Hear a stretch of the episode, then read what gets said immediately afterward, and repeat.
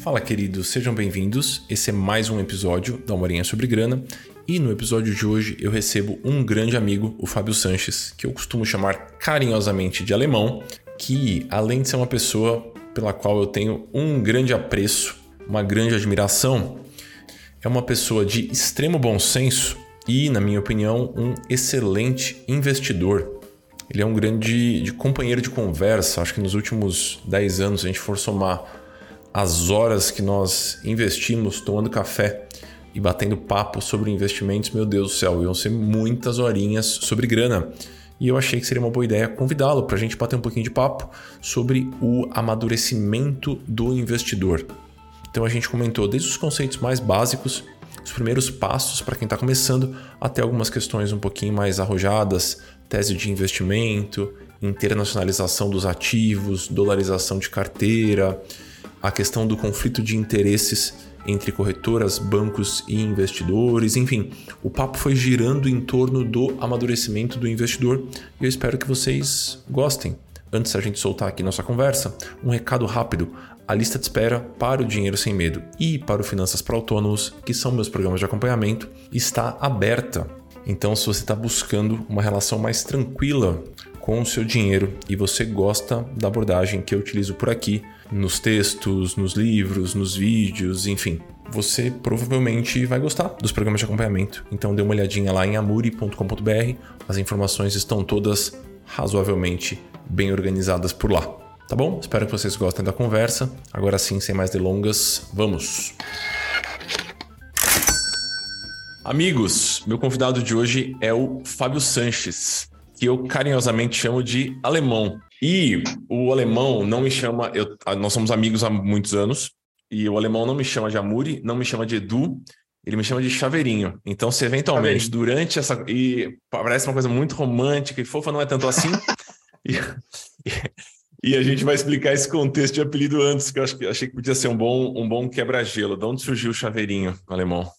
Pois é, eu quando cheguei para trabalhar com o senhor, há uns 12 anos atrás ou mais, já tinha esse apelido do Chaveirinho, né? Já tinha esse apelido. Quando eu cheguei lá, você já era o Chaveirinho. Foi a eu moça do RH, não foi? Não sei, eu acho que a origem, na verdade, foi porque te consideraram parecido com o Saveirinho do Facebook. Alguém falou: olha, é o Saveirinho. É a Chaveirinho. E aí Isso. ficou o chaveirinho, apesar do tamanho um pouco desproporcional para um chaveiro. Isso. A gente tem um, um grande amigo muito piadista, que é o Daniel Story.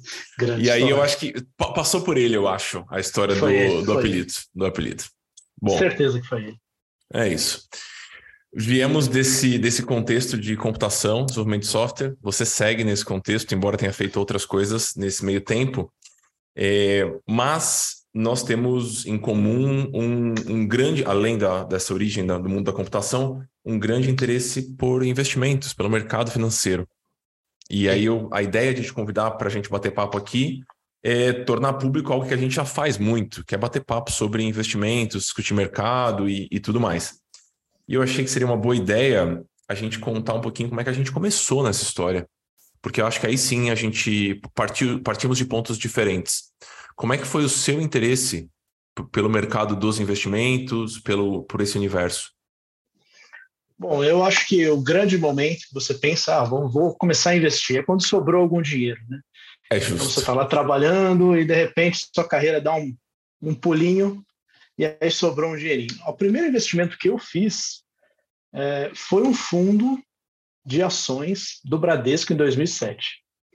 Então Rapaz. tinham três fundos lá, um Bovespa, então eram, sei lá, mil reais no Bovespa, mil reais no, no fundo da Vale.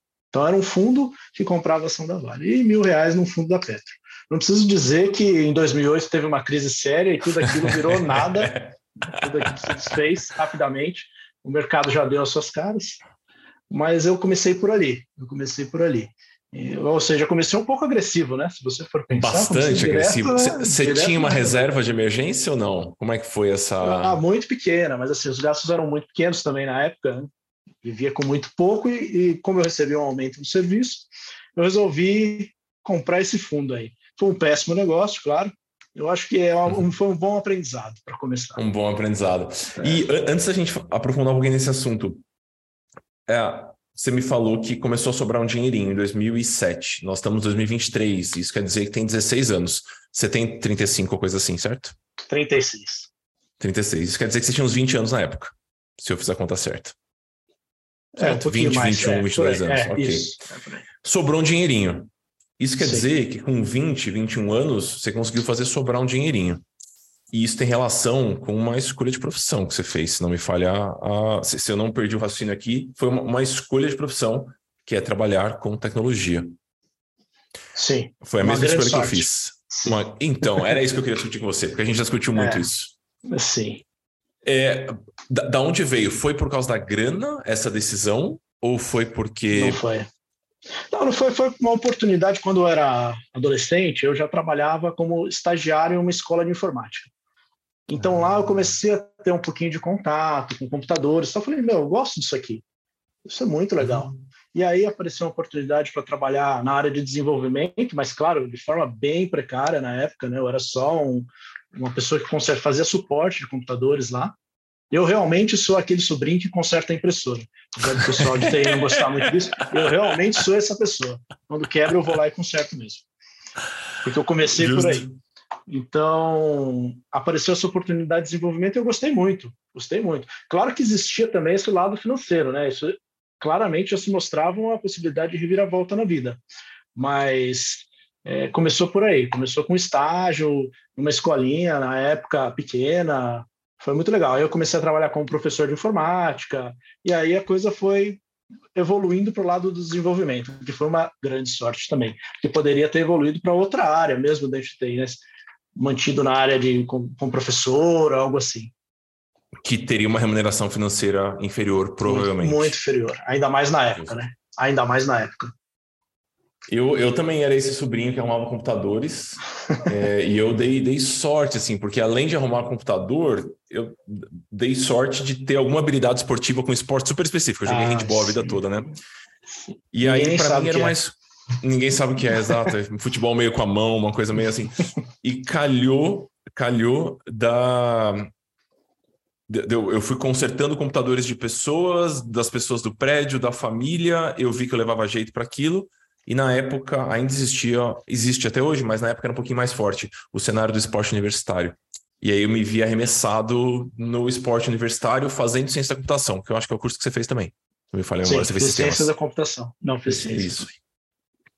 E aí, eu, eu acho que é, um, é uma área que acaba bagunçando a cabeça de muita gente, em especial se você tem uma origem mais simples, como é o caso da nossa.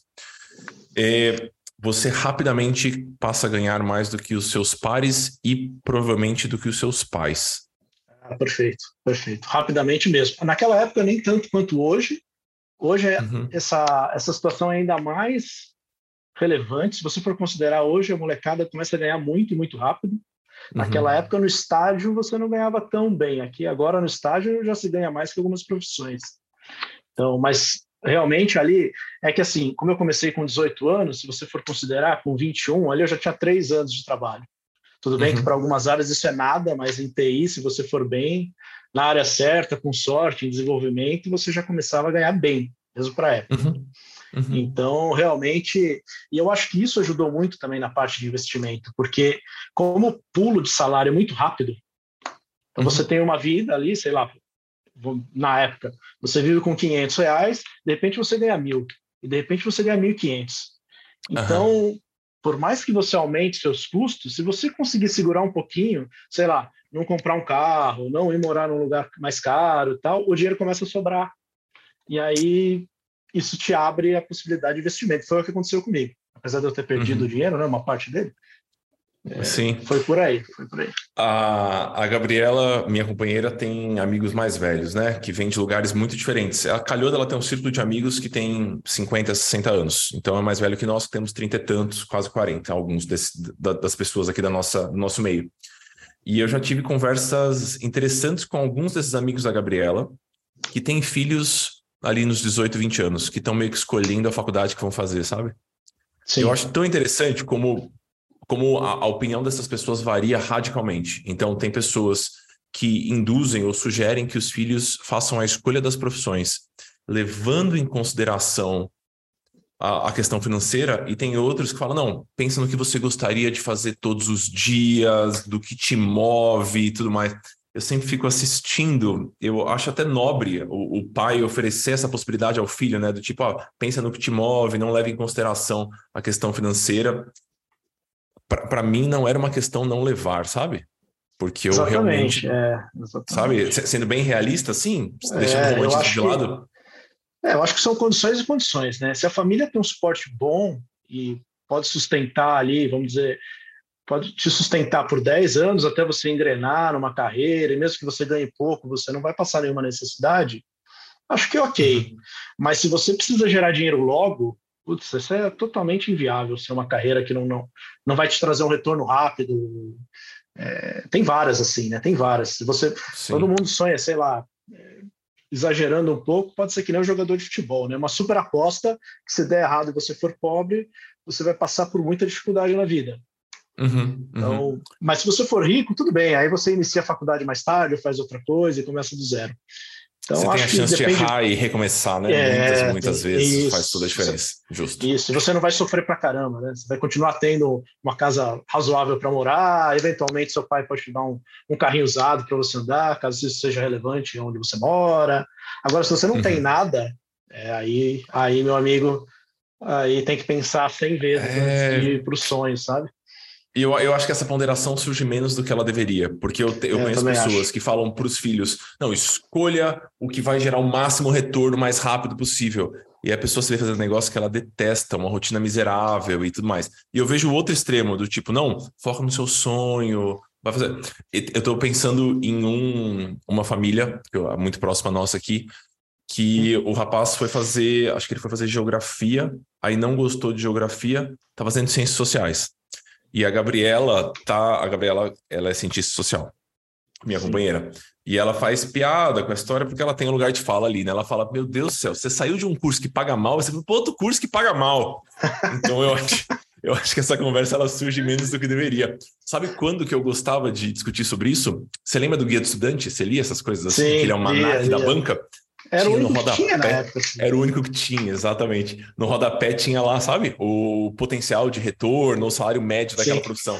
E eu via aquelas coisas e falava, Deus do céu, como é que as pessoas não olham para isso aqui? Porque vai determinar boa parte do seu bem-estar dali para frente. Então isso para mim foi, é. foi marcante, pois assim. É. É, mas eu acho que esse negócio do sonho da carreira, quando você é muito jovem, também é difícil, né? Porque você não tem experiência nenhuma de vida, e você uhum. tem que uhum. escolher o que vai definir seus próximos 30, 40 anos ali de trabalho. Isso é terrível, isso é terrível, isso é terrível. Por mais que você Sim. fale, ah, eu, eu quero estudar geografia ou ciências sociais, ou quero ser médico, mas você nunca passou um dia no hospital lá olhando como é que é o dia a dia, sabe? Você nunca Sim. atendeu uma pessoa em situação de dificuldade ali, que provavelmente vai ser uma profissão ali, né? Se for de ciências sociais, entender o ambiente ali, tá? é, enfim.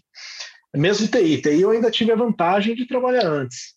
Eu já fazia uhum. estágio. Eu acho que todo mundo deveria fazer um estágio antes, se fosse possível, na carreira, é. sabe? Experimentar é. uns meses. É, é, que a gente tem muita pressa, né, Alemão, para começar a, a, ganhar. Como se fosse uma grande corrida e a gente precisa o quanto antes chegar ali. Então é, é difícil, assim. Eu, eu me sinto privilegiado por ter tido duas vezes, né? Por ter conseguido trabalhar antes, numa época de moleque, eu comecei com 15 a trabalhar também numa escolinha de informática.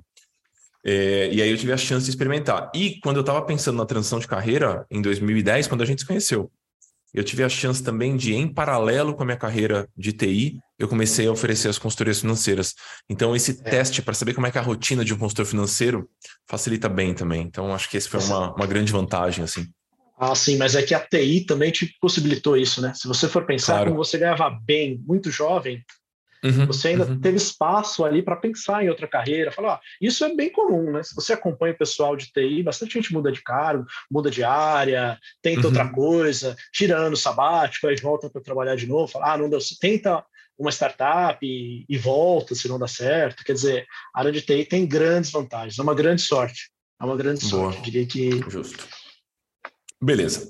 Preâmbulo feito, sobrou um dinheirinho, você foi nos fundos de ação que você encontrou Sim. no banco. Então, um deles, Sim. pelo que eu entendi, é uma réplica do Bova 11 de hoje, né? Ele me é, fazia o equivalente, para o mercado inteiro. É isso, né? Com taxa, é uma... verdade. com taxa alta, né? Com uma taxa altíssima, visto que é um banco de varejo, a maior parte dos fundos dos bancos de varejo são caríssimos.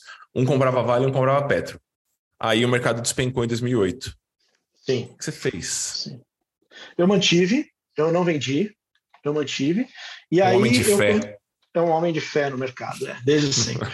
eu mantive, até porque também não tinha muito. Quer dizer, talvez se eu conhecesse mais aquela época, né, poderia ter comprado CDI e teria sido feliz. Mas enfim. Pois é. é. é. Eu mantive e depois, com o tempo, eu acho que mantive por vários anos. Em 2009 eu comecei a olhar com mais carinho já direto na bolsa para comprar uhum. direto na bolsa. E aí eu comecei a seguir na internet. Na época não era nem influenciadores, né? eram mais os fóruns da internet. Não tinha essa YouTube, não tinha nada disso ainda. E aí eu uhum. comecei a comprar ações baseado em dicas aleatórias da internet.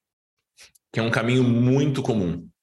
Muito comum. Eu acho que é, é o normal, sabe? Para você perder de uhum. novo. Né? Você comprou um fundo, perdeu, agora você vai comprar ação para perder também.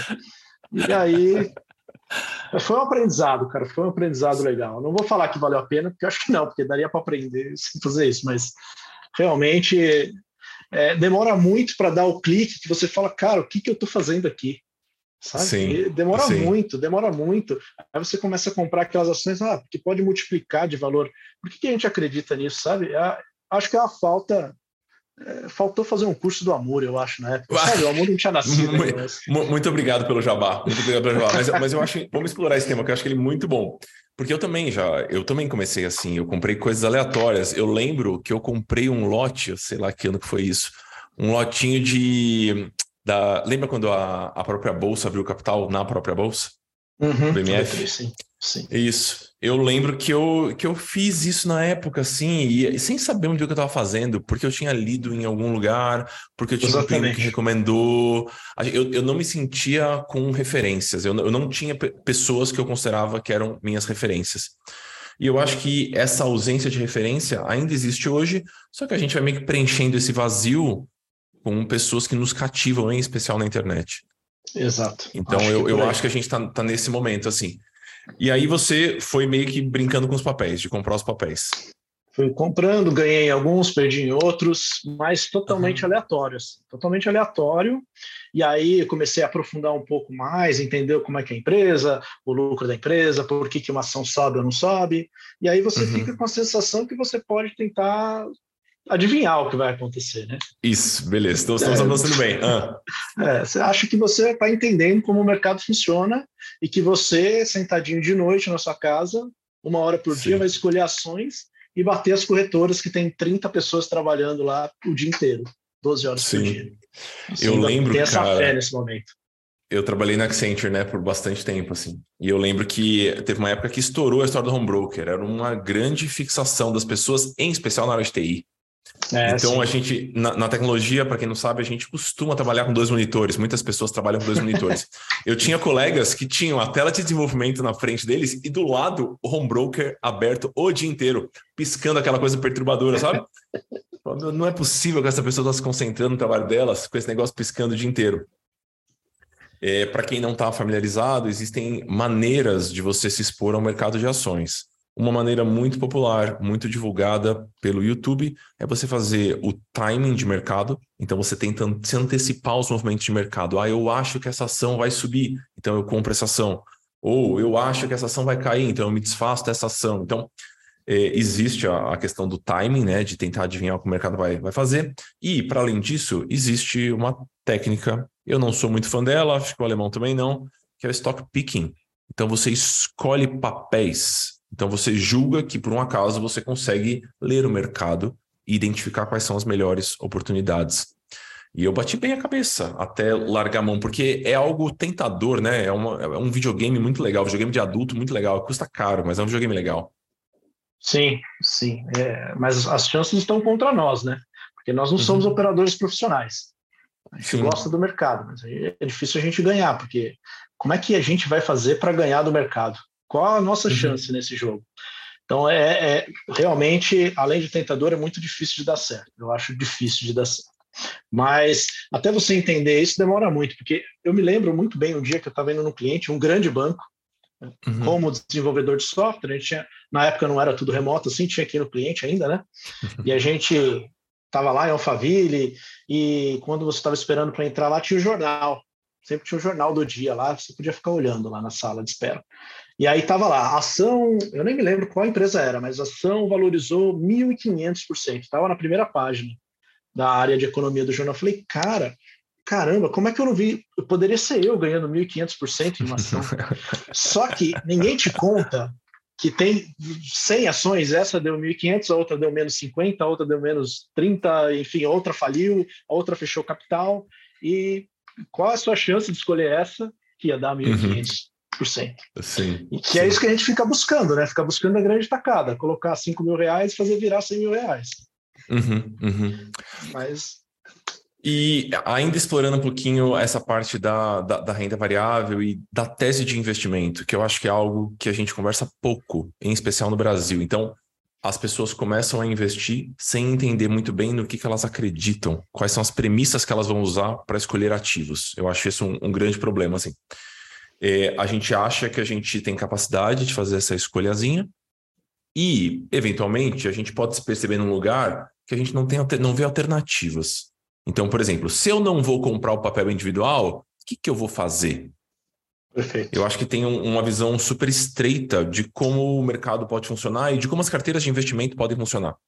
Eu lembro que um grande, um grande clique, assim, que foi muito perturbador para mim, eu peguei um estudo da Espiva, que é um órgão de pesquisa do S&P. E ele, de certa forma, mensura a, a performance dos gestores profissionais. Então, as pessoas que se dedicam exclusivamente a gerir fundos. E eu vi o, o agregado, né, numa janela de 10 anos, quantas dessas pessoas batem, por exemplo, o, o desempenho médio do mercado de um país. Então, eu lembro nos Estados Unidos o número me assustou muito, acho que eram 88% dos gestores profissionais é, perdem para a média do mercado. Dos profissionais, não estamos falando das pessoas de um de uma empresa que eventualmente desenvolve software e o rapaz fica ali olhando o mercado no monitor do lado. São os sim, profissionais. Sim. Quando, quando eu olhei esse negócio, eu falei, alguma coisa tá, eu estou usando isso aqui para me entreter. Eu não estou usando isso é. aqui para investir de maneira responsável no meu futuro, sabe? Então, não é responsável. Mim, esse ponto foi. E ainda consome muito seu tempo. Isso, acho que esse é um ponto. ainda bom. consome é um muito seu tempo e sua atenção. Então, talvez uhum. você não vá desempenhar tão bem na sua carreira, porque você fica lá duas horas por dia olhando a luzinha piscar do seu home broker. Sim. Você quer acertar a ação, porque você. É, eu acho que é porque é muito tentador, de fato é muito tentador, mas é, hoje eu olho mais para essa parte de investimentos como você, você tem que olhar para as ações como uma forma de manter o seu capital e ter uhum. algum ganho, mas não vai ser um ganho multiplicador no curto prazo. Eu, não, uhum. eu já não uhum. acredito mais nisso. Pode ser que sim, mas não é o que você deve esperar. Justo, justo. Quando você vai fazer as suas projeções e as suas contas é, e tudo mais. Exatamente. Uhum. É. Eu acho que não Sim. dá. Eu acho que esse é um sonho de uma noite de verão, aquela coisa que você acha que vai. Não vai ser aí, meu amigo, que você vai ganhar o seu dinheiro, não é? Boa, mas Alemão, eu te considero um ótimo investidor. Então você tem um jeito super modesto de se colocar e de falar, mas eu, eu, eu conheço sua carteira, eu conheço seus números, eu sei da, dos seus posicionamentos. Vamos discutir um pouquinho é, no que a gente acredita e as eventuais, as possíveis teses que a gente pode, nas quais a gente pode se apoiar. Que uhum, eu acho que pode sim. ser interessante para quem se vê um pouquinho perdido e buscando informações aqui e ali. Tem alguma premissa que você considera de base, assim, que para você norteia as suas escolhas, boa parte das suas escolhas? É, eu acho que quem se considera perdido está se considerando correto. Eu acho que está na posição correta. Todos nós estamos um pouco perdidos. É, quem vem de certezas, com certeza, não sei se é o melhor a se seguir, mas é, eu acho que, primeiro de tudo, é, investimentos também acho que tem uma questão de momento. Assim, hoje eu olho o mercado de uma forma, provavelmente daqui a 10 anos eu vou ter ideias diferentes mas eu acho que vem, vem amadurecendo, vem melhorando essa questão. É, eu diria que o primeiro ponto de todo é garantir que você tem, isso você já fala bastante, né? Você tem a reserva de emergência. Então, se a, a coisa desandar. muitas vezes. Né? Se a coisa desandar, você precisa ter algo é, ali para te segurar no momento de aperto. É, além disso, qual é o prazo? Isso mudou, Alemão, com o tempo para você? Nossa, o tamanho da reserva? É. é. muda, muda porque muda os seus gastos e muda o seu, o que você está esperando. Por, por, exemplo, eu é, não tenho uma renda super, uh, como posso dizer assim, estável. Uhum. Então, preciso considerar isso. É, quem é, sei lá, por exemplo, funcionário público, eu acho que pode considerar uma reserva menor. Mas quem é uhum. autônomo, como você trabalha com muitos autônomos também, aí a reserva uhum. tem que ser um pouquinho maior. Eu acho que, uhum. porque, sei lá, acontece algo como Covid, muda tudo. Uhum. Muda tudo. Sim. Sua renda pode cair rapidamente. Não só isso, né? Covid foi uma coisa mais global, mas pode ser uma coisa simplesmente pessoal, um problema pessoal. Isso muda a sua uhum. renda. Muda de acordo com as fases da sua vida do, uhum. e do que você espera gastar, né? Então, por exemplo, é, ah, hoje eu tenho casa própria, então eu tenho um custo uhum. menor com aluguel. Então, talvez essa a própria casa própria é um tipo de reserva, vamos dizer assim, né? Justo. É, ela manipula diminui... um pouco o seu custo de vida esperado, certo? É, é, diminui um pouco o seu custo, em tese. Tudo bem que você tem um grande capital ali alocado, né? Mas uhum. não deixa de ser uma diminuição de custo mensal. Então, uhum. tem essa questão. Uma Filhos, outra coisa... talvez? Hoje você não tem, mas acho que isso mudaria bem também. Sim, filhos ou familiares dependentes de você financeiramente, avó, mãe, seja lá quem for. Todos que dependem de você de alguma forma, você tem que levar na sua conta, inclusive para o longo prazo, né? Como é que é daqui 10 anos, o que, que eu espero dos meus gastos? Então, isso tem que uhum. entrar na conta de como eu vou fazer os meus investimentos. Justo, beleza. Entendi. Então, é, existe essa camada mais líquida da carteira que vai te suportar caso aconteça alguma coisa, caso alguma coisa saia do controle, um evento inesperado. Tudo bem. Sim. Se importa de falar onde você deixa a sua reserva de emergência hoje? É, a reserva de emergência não precisa ser super líquida se é por um prazo um pouco maior, né? Então, por exemplo, se uhum. você está contando com esse dinheiro daqui a um ano, nada impede de estar uhum. em um CDB de um ano, um LCI de um uhum. ano, sei lá, qualquer coisa assim, qualquer título de mercado. Se você está pensando para dois anos, eu gosto de fazer uma escadinha ali de investimentos. Então, tem coisa vencendo em dois anos, tem coisa vencendo em um ano, tem coisa vencendo em três anos, e aquele dinheiro você pode ir girando quando uhum. ele vencer, você vai ver naquele momento que é mais interessante para você para realocar. Mas tem Mas, uma camada líquida. Tem a camada líquida dia dia. Em, um, em um banco ali, qualquer, uma, uma liquidez uhum. diária, que você pode ir lá sacar Boa. na hora. Boa. É. Esse é um Mas isso tem várias opções, né? Sim, mas, e, e eu acho que o fato de existirem várias opções gera uma, uma paralisia em muitas pessoas. É, porque a pessoa acha que o que vai fazer diferença na carteira de investimento é essa camada mais líquida. E essa é, é mais ou menos a mesma coisa em, em todos os bancos, em todas as corretoras. Você vai buscar ali um CDB que pague 100% do DI, 95% do DI, 105% do DI. Tome cuidado para não perder tempo demais, que é provavelmente o nosso ativo mais valioso, porque isso não dá para comprar mais. Você Sim. pode usar dinheiro para gastar menos tempo, mas comprar mais tempo você não compra. Então, eh, tome cuidado para não moer tempo com uma escolha muito simplória que vai causar pouca, pouca mudança na sua vida. Então, pouca acho diferença, que essa, pouca diferença. Pouca diferença, acho, exato. Pouca diferença, acho que é importante estar fácil acesso, né? Tem que ser uma coisa de fácil acesso e uhum. uma instituição que pareça confiável também. Não vai colocar isso aí numa instituição super nova, porque surgiram algumas pequenas aí nos últimos tempos, não vou nem falar nome, mas muito pequenas e assim, não é um dinheiro para deixar numa startup, que é um banco startup, sabe? É uma coisa um pouco claro. mais já estabelecida, né? Uma coisa mais uhum. é segura. Eu penso que é, é a segurança da, da sua vida, da sua família ali, num, num momento de dificuldade. Boa. E, Segue o jogo na tese, escalar, então. Né? É, você uhum. pode escalar isso deixa ali um pouquinho, vai, sei lá, para três meses, agora tem LCI de vencimento de três meses, se você quiser ali ganhar mais 1%, uhum. que eu acho que é indiferente, mas tem alguns títulos uhum. que vencem em três meses e tal. Uhum. É, depois disso, você pode ter aí os títulos mais intermediários, que é o que eu faço hoje, dois, três, uhum. quatro anos. Uhum. É, e o que é 10 anos mais, eu acho que você pode jogar sempre para um tesouro. Eu gosto muito do tesouro direto. Acho que é uhum é uma ferramenta que a gente tem no Brasil muito boa para investimento e é muito simples. Pode não ser super simples no começo para você entender, mas no geral é simples. Ele tem um título, ele tem um vencimento e você casa o seu investimento com o vencimento que você busca.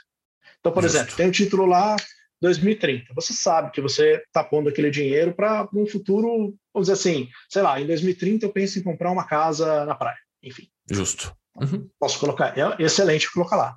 Ah, para uhum. 2045 é quando eu for me aposentar, eu quero ter um dinheiro. 2045. Boa. Enfim, uhum. eu particularmente gosto daqueles títulos que pagam semestralmente alguma coisa. Pagam um cupom. Uhum. É, pagam um cupom. É, eu acho que isso não é. A maioria das pessoas não prefere, porque ele vai voltando um pouquinho de dinheiro a cada seis meses, mas eu prefiro, porque mesmo que eu coloque um valor mais considerável, aquilo é uma pequena renda que eu vou ter até, sei lá, 2055. Justo, justo. Um pouco por conta do seu contexto profissional, certo, Alemão? Que já teve momentos muito diferentes e... É isso, tem altos e baixos. Tem altos e baixos e aquela pequena diferença também, sempre que ela vai vir, eu vou investir de novo. Pode ser, inclusive, no próprio tesouro. Justo, beleza. Então, okay. eu acho isso bem legal. E falando da renda variável, agora evoluindo um pouco nos últimos... Fica, fica a, assim. a, parte interessante dessa conversa, sobre a tese. É, hum. é, sobre a tese, exatamente. Eu abandonei essa parte mais. Uh, depois de muitas conversas que nós fizemos, inclusive, abandonei um pouco essa parte de selecionar ações. Entendi que eu realmente não, não, não estou capacitado para tal. Uhum. Talvez quase ninguém no mundo, né? E aí, agora eu venho escolhendo mais ETFs, mas com a mentalidade que a renda variável é para o é prazo, assim, meu, 10 anos mais sabe? Tem que pensar dessa forma na renda variável. Uhum. E aí a gente tem alguns uh, tem algumas ferramentas para isso que ETFs são os melhores, ou seja, eles investem ETFs passivos, né? eles investem em milhares de empresas de uma vez só. Você vai lá, uhum. compra um título e ele faz essa distribuição sozinho para você. Não tem como ser mais maravilhoso que isso, né? Tem como ser mais maravilhoso que isso. Deixa eu abrir um parênteses aqui sobre o, sobre o ETF que o Alemão falou. O ETF é um fundo de investimento mas ao invés de ter uma gestão ativa, de terem analistas escolhendo o que vai ser feito a todo momento, eles seguem uma política ou perseguem um índice. Então, dando um exemplo aqui, ah, o BOVA11, que é um ETF disponível no Brasil, ele vai basicamente comprar o mercado brasileiro inteiro, mercado acionário brasileiro inteiro. O IVVB11, que é outro ETF disponível no Brasil, ele vai comprar basicamente o S&P, que é a boa parte das maiores empresas dos Estados Unidos. Então, não existe uma escolha ativa do que vai compor ou não vai compor esse fundo. É basicamente uma cesta que vai se respeitar uma política e, uma parte super interessante, ela vai se autobalancear. Então, se por um acaso alguma coisa mudou naquele mercado e alguma empresa ganhou mais relevância naquela economia daquele país, essa empresa passa a integrar aquele ETF e outras empresas podem sair. Então, ele se mantém sempre, de certa forma, coerente com a política. A política é investir no mercado brasileiro. Ok, investir no mercado brasileiro. Ele vai investir no mercado brasileiro. Então, é uma ferramenta barata que está se popularizando no Brasil agora. Nos Estados Unidos já é um mercado super consolidado. E ela bate de frente com os tais dos FIAs, ou dos fundos de investimento em ações, que são muito populares e estão disponíveis em todas as corretoras. É, vamos discutir esse ponto um pouquinho, Alemão. Por que a parte passiva? Por, por que optar pela estratégia passiva atualmente, assim? Por que essa falta Bom, de fé no desempenho é... do analista? Pois é, eu acho que é, tem algumas vantagens nesse ETF passivo, né? Você vai, você pode esperar um rendimento uh, coerente com o mercado. Então, se o mercado sobe, uhum. você ganha. Se uhum. o mercado cai, você perde. Ponto. Você não depende de ninguém. Você não depende uhum. se, se o analista está achando que o dólar vai subir ou o dólar vai cair, se o governo é bom, se o governo é ruim, você não depende de nada disso. Você investe uhum. na economia que representada no mercado como um todo. Isso é muito uhum. bom.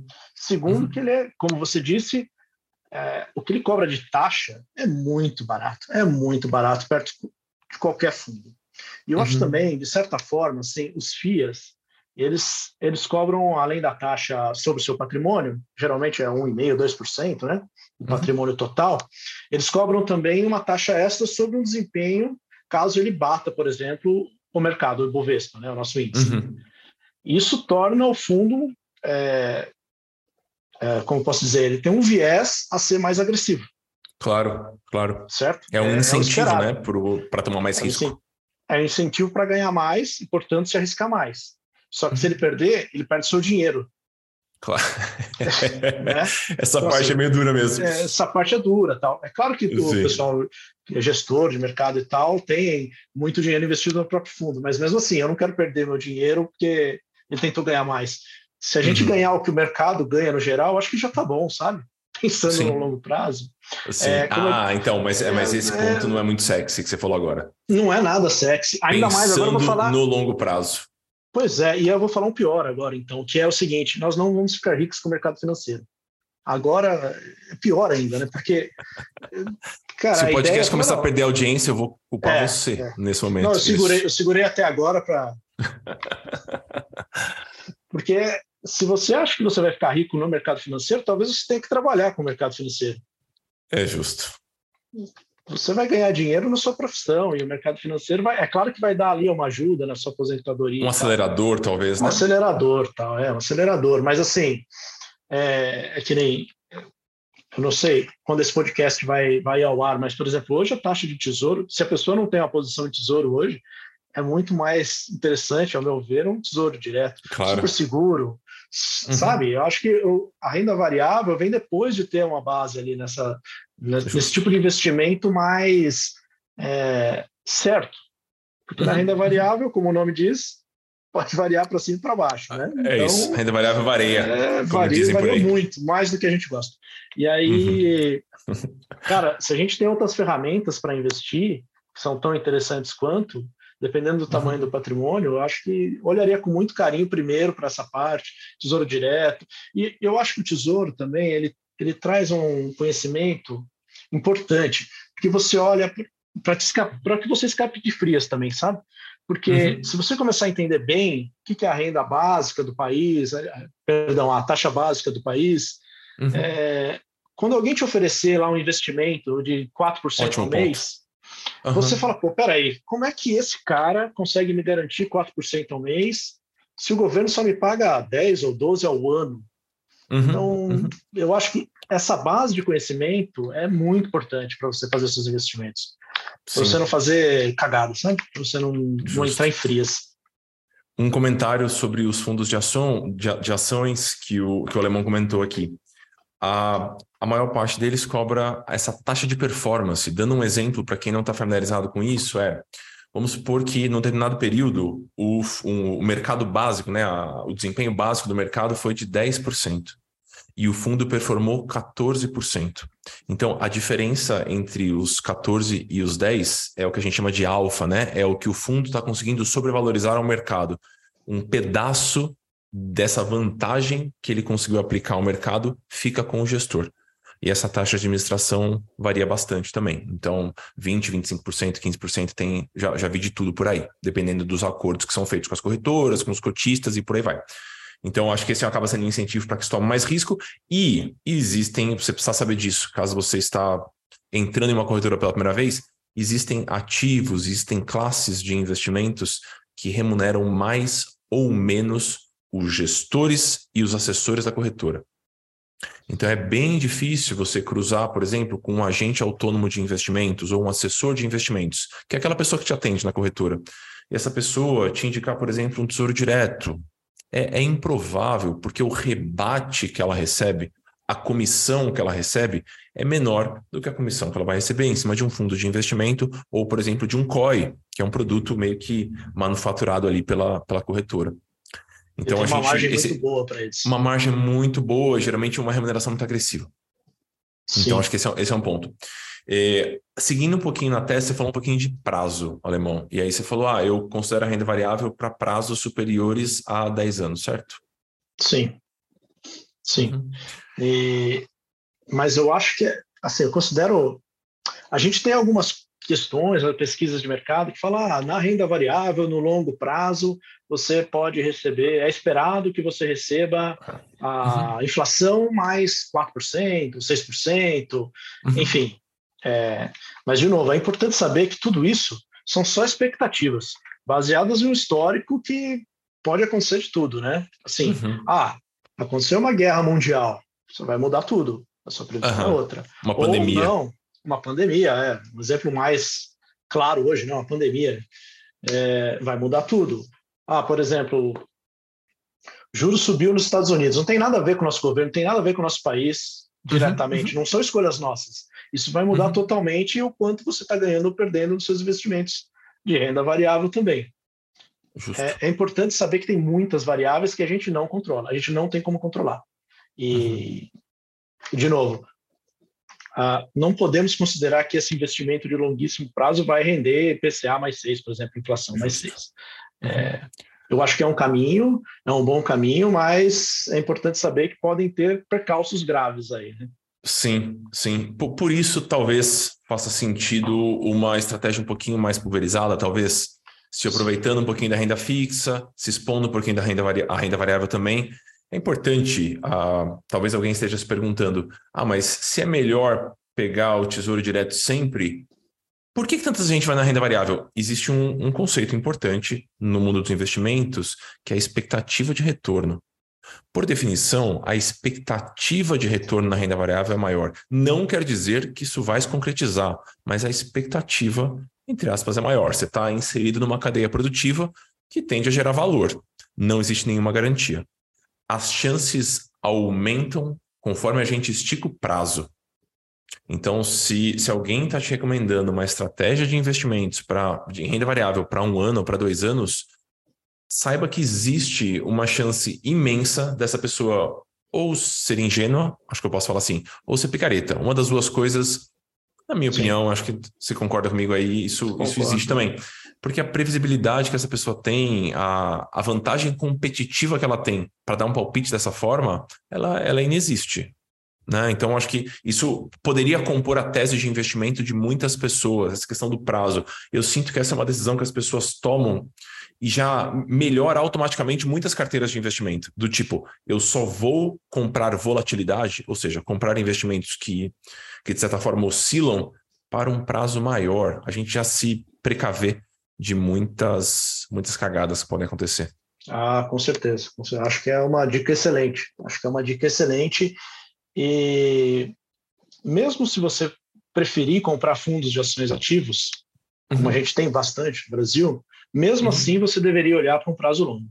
Sim. Mesmo assim, você deveria olhar para um prazo longo. Senão você vai ficar bravo com o gerente à toa, né? Bravo com o gestor à toa. Você vai ficar puto é... com o cara, sendo que.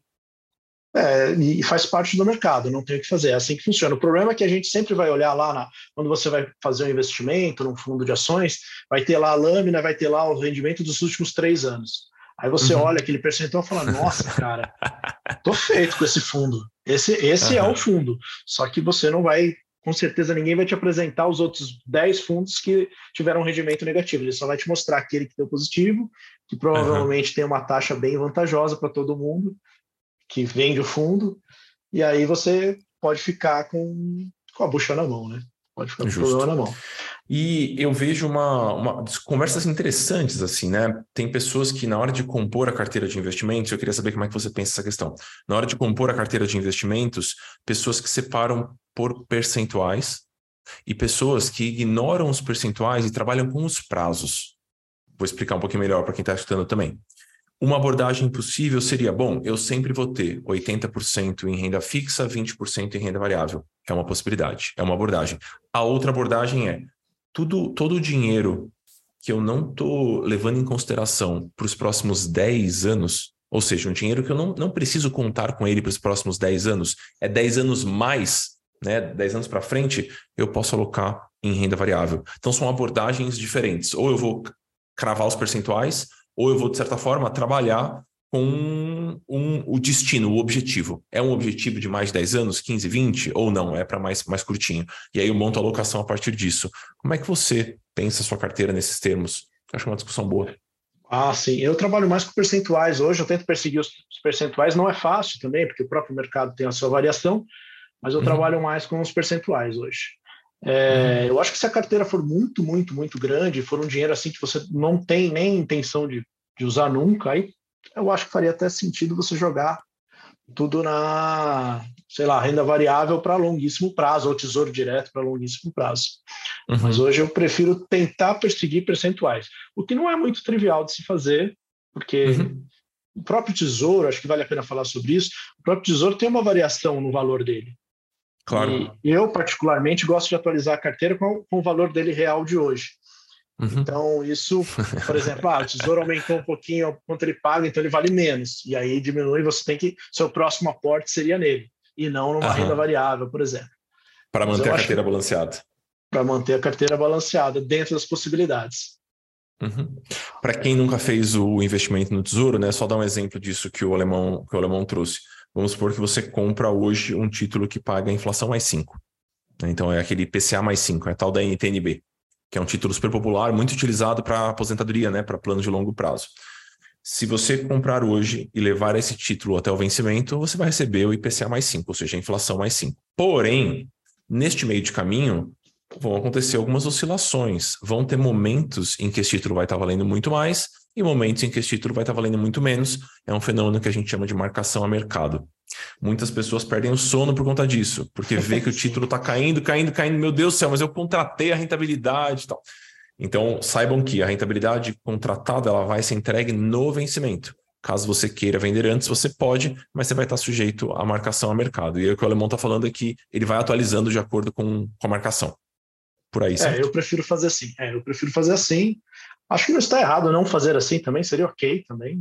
Não atualizar, uhum. falar, ó, aportei tanto e é isso, vou aportar mais, de forma mais fixa. Mas eu prefiro atualizar atualizar de acordo com, com o valor. Mas aí, por isso é importante bater as datas, né? Você comprar o título considerando que você vai levar até lá. Pode ser que você venda antes, inclusive com ganho, mas não contar com isso. Sim, sim. Isso é um, um bônus que pode surgir, assim. É, sim, sim. E você se importa de compartilhar percentuais, Alemão? Só para as pessoas terem uma, um, um, panorama, porque eu já conversei com algumas pessoas é, que me consideram uma referência em termos financeiros. Certo. E aí eu falo para a pessoa, olha, eu tenho hoje cerca de 30% em renda variável. Aí a pessoa fala, mas só 30%? Porque eu tenho um amigo que não é do mercado financeiro, não, não trabalha com isso, e ele tem 80%. Tudo que não é reserva de emergência está em renda variável. Como é que você gerencia? É. é, eu posso até, deixa eu verificar para você em tempo real, então, aqui, já que você fez uma pergunta Rapaz. difícil, sim, de cabeça. é, eu, hoje, você consideraria um FIP renda variável? Renda variável também, né? Acho que sim, acho que sim. Pouca previsibilidade. Também, né? É uma renda variável também. Eu diria que hoje eu tenho em torno de uns 40% em renda variável, 60% em renda fixa, contando tesouro longo. Justo. Contando tesouro longo. Beleza. Que 40, 60, varia então. bastante também. É, 40, 60. Uhum. Uhum. Mas acho que isso Mas... depende. Acho que depende de cada pessoa, claro, quanto ela se sente confortável, claro. né, com os percentuais dela. É, acho que depende do quanto a pessoa se sente confortável e, e também do contexto, pra, porque tem pessoas que se sentem confortáveis em contextos muito malucos, do tipo, pai de família, três filhos, provedor da casa. Aí você fala, acho que seria bom você cultivar uma reserva de emergência grande, cara, porque sua esposa não trabalha fora de casa, né? Se você perder o emprego, rapaz, vai ser um trampo aqui, né? E não, mas eu acho que, né, o dois meses de reserva tá bom. Sim, uhum. você pode achar, mas objetivamente não tá bom, né? Provavelmente não tá bom. Então é, seja tá responsável nessa, nessa alocação aí. É, mas existem questões assim, talvez ele tenha, por exemplo, os pais dele possam ajudá-lo num caso de claro. crise. Isso é muito comum também, sabe? Uhum. É, sei lá, por exemplo, a, talvez sua reserva de longo prazo não seja enorme, porque você sabe que você vai ter uma herança grande para receber daqui X anos. Não é nosso uhum. caso, mas quem está nessa situação, é, fala, ah, eu não preciso a minha casa de praia, por exemplo, eu vou comprar quando eu receber a minha herança lá, desavô, que, entendeu? Vai vender os terrenos lá no interior e aí eu vou ter uma casa na praia. Enfim. Justo. Tem justo. que pensar o contexto como um todo, mas é, obviamente uma pessoa mais jovem geralmente é muito mais agressiva nos seus investimentos. Uhum, uhum. Porque ela tem mais tempo para deixar a coisa correr e talvez ela é. seja um pouco menos é, um pouco menos desiludida com o mercado e com a vida. Acho que a gente vai amadurecendo com os. E provavelmente menos dinheiro tons. também, né? Pode menos ser, pode também. ser. Então, pode ser como ela tem menos dinheiro, ela, sei lá, se ela perder tudo, em um ano ela recupera aquele dinheiro de novo de investimento. E conforme você vai ficando mais velho, vai ficando mais difícil para recompor só todo o seu dinheiro. Sabe uma coisa que eu, que eu percebo, assim? Acho que nós dois atualmente falamos de contextos muito privilegiados, né? E uma Sim. coisa que eu, eu, eu, eu, me pego ficando cada vez mais responsável, de certa forma, e conservador com a minha carteira, quando eu percebo que os meus aportes passam a representar uma mudança menor na carteira. Sim. Então, se eu fizer uma, se eu cometer um erro de alocação e eu tomar um super tombo, como a carteira já tem um certo tamanho, rapaz, vão ser anos para eu conseguir reaver esse buraco. Então, eu acho que eu tendo a, a me tornar mais conservador, digamos assim? Um curioso conservador. Isso, né? Conservador, conservador no investimento. É um transatlântico já a sua carteira aí, ó. não é mais uma lancha. Muito obrigado pela parte que me toca. Justo. Entendi. Entendi. Alemão, um outro ponto, um último ponto que vem permeando nossas conversas bastante assim nos últimos tempos. Vamos falar um pouquinho sobre, em especial por conta do movimento e a legislação que tem ficado cada vez mais confortável nesse sentido. Hoje, um brasileiro consegue alocar com muita facilidade fora do Brasil. e, de certa forma, ele consegue dolarizar o patrimônio dele com muito mais facilidade, uma moeda muito mais forte, muito mais estável. Mesmo com esses creps de inflação nos últimos tempos, difícil comparar o real e o dólar ali. No longo é, prazo. Como é que é... tem sido a sua. Sim, como é que tem sido sua abordagem com relação à, à dolarização, internacionalização de investimentos? Vamos discutir um pouquinho esse ponto. É, só pra, voltando um pouquinho para complementar, esse assunto é importante. A gente está falando, ah, o Tesouro paga super bem, mas é importante uhum. lembrar que o Tesouro é totalmente ligado com o país, país Brasil, claro. somente Brasil. Uhum. Então, quando a gente entra nesse aspecto de internacionalizar o dinheiro, comprar, mesmo que dentro do próprio país, se você considerar que vale a pena, é, uhum. você está tirando da sua carteira o risco Brasil.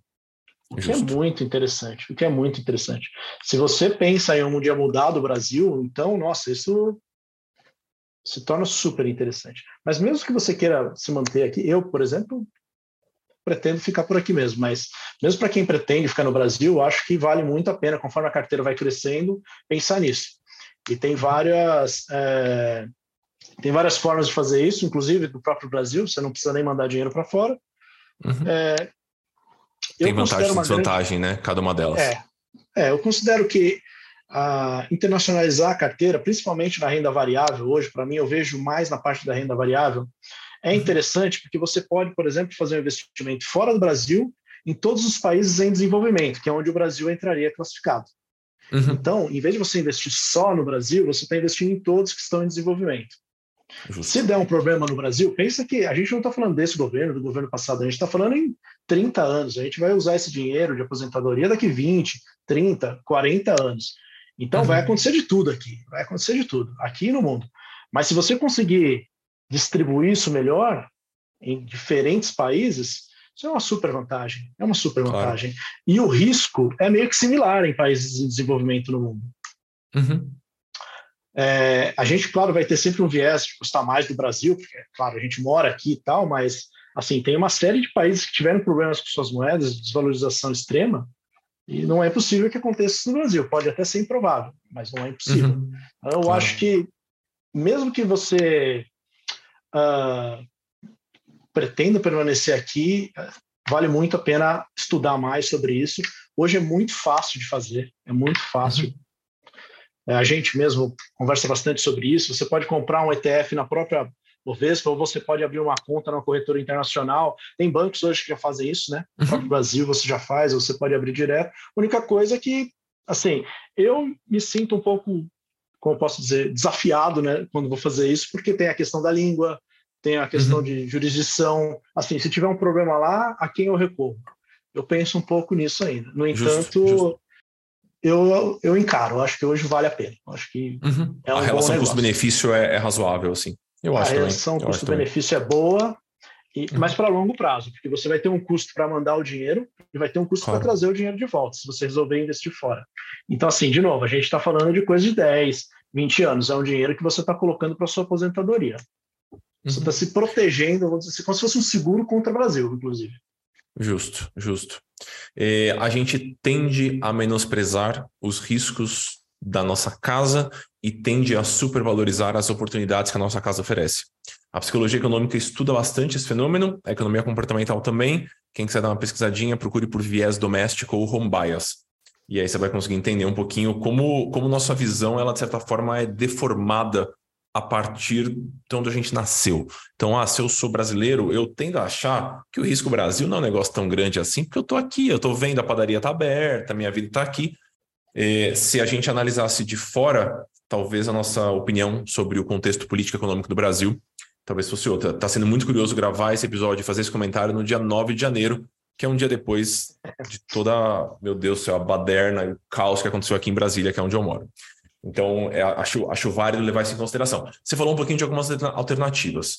Para quem quiser fontes para pesquisar mais, a gente aborda muito isso dentro do Dinheiro Sem Medo, que é o programa de acompanhamento que eu ofereço, um dos programas. Mas pesquise por aí, por WRLD11. É o nome do ETF negociado na Bolsa do Brasil hoje, que permite o acesso a um outro ETF, talvez o maior do mundo, talvez o mais popular, talvez, que é o VT. Que é o VT, que é o Vanguard Total. Então, a ideia é você se expor de maneira proporcional ao mundo inteiro de uma vez só. Então, é uma possibilidade. A outra possibilidade que o alemão mencionou ali, por exemplo, é abrir uma conta numa corretora gringa, numa corretora de fora do Brasil, que permite o acesso a outros mercados. Então, no Brasil, no, atualmente super popular aqui no Brasil, para acessar mercado americano, a Avenue, né, que tem todo o rolo com a XP e tudo mais. E, talvez pensando num contexto pouquinho mais internacional ainda, tem Interactive Brokers, que é outro nome que você pode pesquisar por aí, que vai permitir acesso a bolsas europeias também. E aí tem ETFs que fazem, às vezes, é, do WRLD11 ou do BOVA11 aqui no Brasil. Dá um exemplo, o EIMI, né, o EIMI, ele vai alocar em países em desenvolvimento, como por exemplo o Brasil. Ou o IWDA, que vai aportar em países desenvolvidos. Então, existem opções para você poder compor sua carteira de maneira bem pulverizada fora do Brasil. E você não precisa ser um multimilionário para fazer isso. Então, acho que esse é um resuminho muito que, rápido. É, bom, ótimo resumo. Eu diria que é importante tomar cuidado para não complicar muito essa carteira internacional também. Assim, é você deu três títulos aí que, assim, na minha concepção, já resolvem a vida, sabe? Esquece de ficar uhum. escolhendo, que nem você escolher ação aqui, ficar escolhendo fundos complexos lá. Esquece, meu, vai no simples, compra o simples. Talvez aí, se você achar legal, tem, tem ETFs também de, de, de títulos públicos internacionais uhum. ficaria no máximo aí, sabe? Não passaria disso. Porque, é, é, de novo, é importante não complicar muito, porque senão você vai ter que investir muito tempo nisso e deixar de lado onde você realmente gera o seu dinheiro, né? Claro, com o seu trabalho e tudo mais. Com o seu trabalho, exatamente. Sua vida pessoal e tudo mais. Boa. Alemão, alguma referência que você consome sobre investimentos para compartilhar com as pessoas que estão escutando? Algum lugar onde você consome conteúdo sobre investimentos? que vale a pena compartilhar com outras pessoas também? Olha, eu eu uso bastante algumas pessoas do YouTube, mas de forma bem variável. Assim, eu gosto de escutar bastante coisa diferente. É, eu não tenho nenhuma referência assim que eu possa dizer, olha, é, talvez aquele canal, eu não, não, lembro o nome do canal. Inclusive foi você que me indicou. Do, eu acho, eu acho ele um pouco prolixo quando ele fala o Ben. Como é o nome Ben dele? Félix. Ben Félix. O ben, ben Félix. Félix. Eu vou colocar aqui é, é o. Que, The Rational Investor. Acho que é, é eu acho ele é legal assim. para acompanhar. Eu acho que ele é uhum. legal, acho que vale a pena. É, mas ainda assim, eu acho que o material dele existe um problema nessa questão das carteiras, porque se o Ben Félix ou qualquer outro outra pessoa que fala só de investimentos for muito uhum. direto no que a gente realmente precisa fazer, dá um vídeo só, né? Dá um vídeo de, de uma hora. E tudo bem que todo o conhecimento por trás ali é grande, mas aí ele, ele tem que começar a ficar falando mil coisas que. Enfeitar o pavão, né? Dar uma enfeitada no pavão. Porque senão não vende nada, sabe, cara? Aí eu acho que esse é o grande desafio. É meio parecido com o problema do, do, do assessor ali na corretora, sabe? Sim. Se sim. tiver só o básico, que é o que você realmente precisa, ele não vende nada para você. Ele não vende é nada. É justo. Aí você é fica justo. lá no, no, tesouro, mais uns CDBs da vida e mais esses ETFs e acabou a sua carteira. Ficou simples assim. Sim, sim. Eu acho que o desafio do comunicador, e eu me vejo nessa seara também, né, nessa dança, o desafio do comunicador é eu vou precisar demonstrar o valor de uma tese simples. É isso. Pois é. Mas aí como eu fico e, vendendo essa tese sem parar, sabe? Pois é, pois é, é um super desafio, é um super desafio. Mesmo que você acredite de coração que aquilo é o melhor, tornar aquilo atrativo o suficiente, atraente o suficiente, é um super desafio. Eu vejo isso é. na hora de desenhar o dinheiro sem medo. Algumas pessoas, olha que curioso, as pessoas me perguntam, Amor, quantas horas de aula tem no Dinheiro Sem Medo? Uhum. Eu, eu, entendo a preocupação da pessoa, porque ela vai pagar R$ 2.400, R$ 2.500 num programa de acompanhamento e ela quer que seja algo robusto. Sim. Mas a robustez e a solidez daquela tese não está relacionada com a complexidade. Acho que esse que é um, é um desafio assim, para o comunicador. Eu me vejo muito nessa, nesse ponto. É, é um desafio. Então, Até porque, por exemplo, se você postar pouco no YouTube, você não tem relevância. Uhum. Você tem que postar sempre Exato. algum vídeo. E como é que você vai postar o mesmo vídeo sim. toda hora? Instagram, uhum. imagino similar, né? Tem que postar uhum. toda hora alguma coisa. Então, é, tem que consumir os conteúdos, mas com muita parcimônia, sabe? Com muita sim, parcimônia. Sim. Justo. É uma fonte boa para mim também. Para quem curte, para quem consegue ler em inglês e, enfim, eu acho que uma outra referência pode ser o Boggleheads, que é um ah, fórum. Se você procurar Boggleheads, você vai encontrar. Vou deixar nas referências desse episódio também. Que eu acho que pode, é. pode ir adicionando referências, né? Para as pessoas é, que estão acho... querendo se aprofundar um pouquinho mais. Acho que essa indicação é até melhor do que o canal. Acho que é um é, mas eu gosto dele, viu, cara? Eu, eu acho é. ele bom, assim. Às vezes acaba floreando demais as coisas, como você disse, mas eu, é uma referência que eu respeito bastante, assim. Sim, sim, o problema é que se começa a entrar muito em detalhes de ETFs, por fatores, e você pode investir 1% aqui, 1% ali, daqui a pouco você tem uhum. 30 ETFs na sua carteira e não sabe mais sim. o que está acontecendo ali também. Então, é manter simples, cara, manter simples acho que é uma boa dica. Boa. Alemão, quero te agradecer pela presença. Obrigado mais uma vez, foi um prazer. Dessa vez estamos sem café aqui para nós tomar, pois é, tomar nosso café de sempre. Fica devendo um café para mim, então, por causa disso. Muito obrigado aí pela oportunidade. Eu espero que a gente tenha ajudado alguém aí ou esclarecido algum detalhe de alguma forma. Bom demais. Queridos, esse episódio foi, foi ao ar provavelmente numa quinta-feira e é provável também que na próxima quinta-feira uh, você receba outra notificação no seu tocador favorito do episódio da semana seguinte. Então fique à vontade para assinar ali o botãozinho do, do Spotify ou do seu player preferido para receber as notificações. E qualquer coisa, me dê um oi lá no arroba no Instagram. É isso. Muito obrigado. Um abração e seguimos. Queridos, espero que vocês tenham gostado da conversa, que tenha sido útil por aí. E antes de me despedir, eu queria fazer uma indicação no ano passado, em 2022, eu ofereci um grande aulão, foram quase três horas de aula, sobre investimentos, sobre o universo dos investimentos. Então foi uma grande introdução a esse universo. Eu acho, se você gostou desse episódio, eu acho que você vai gostar. Então eu vou deixar aqui nas referências desse episódio o link, é só dar o play, não tem nenhum tipo de cadastro, eu não vou amaldiçoar o seu e-mail e eu não vou ficar te perseguindo com anúncios. E eu espero que seja útil para você. Espero que tenha sido útil esse episódio para você. Espero que essa aula gratuita que está disponível no link logo abaixo, aqui em algum lugar perto desse episódio, seja útil também. E é isso por hoje. Um grande abraço e seguimos.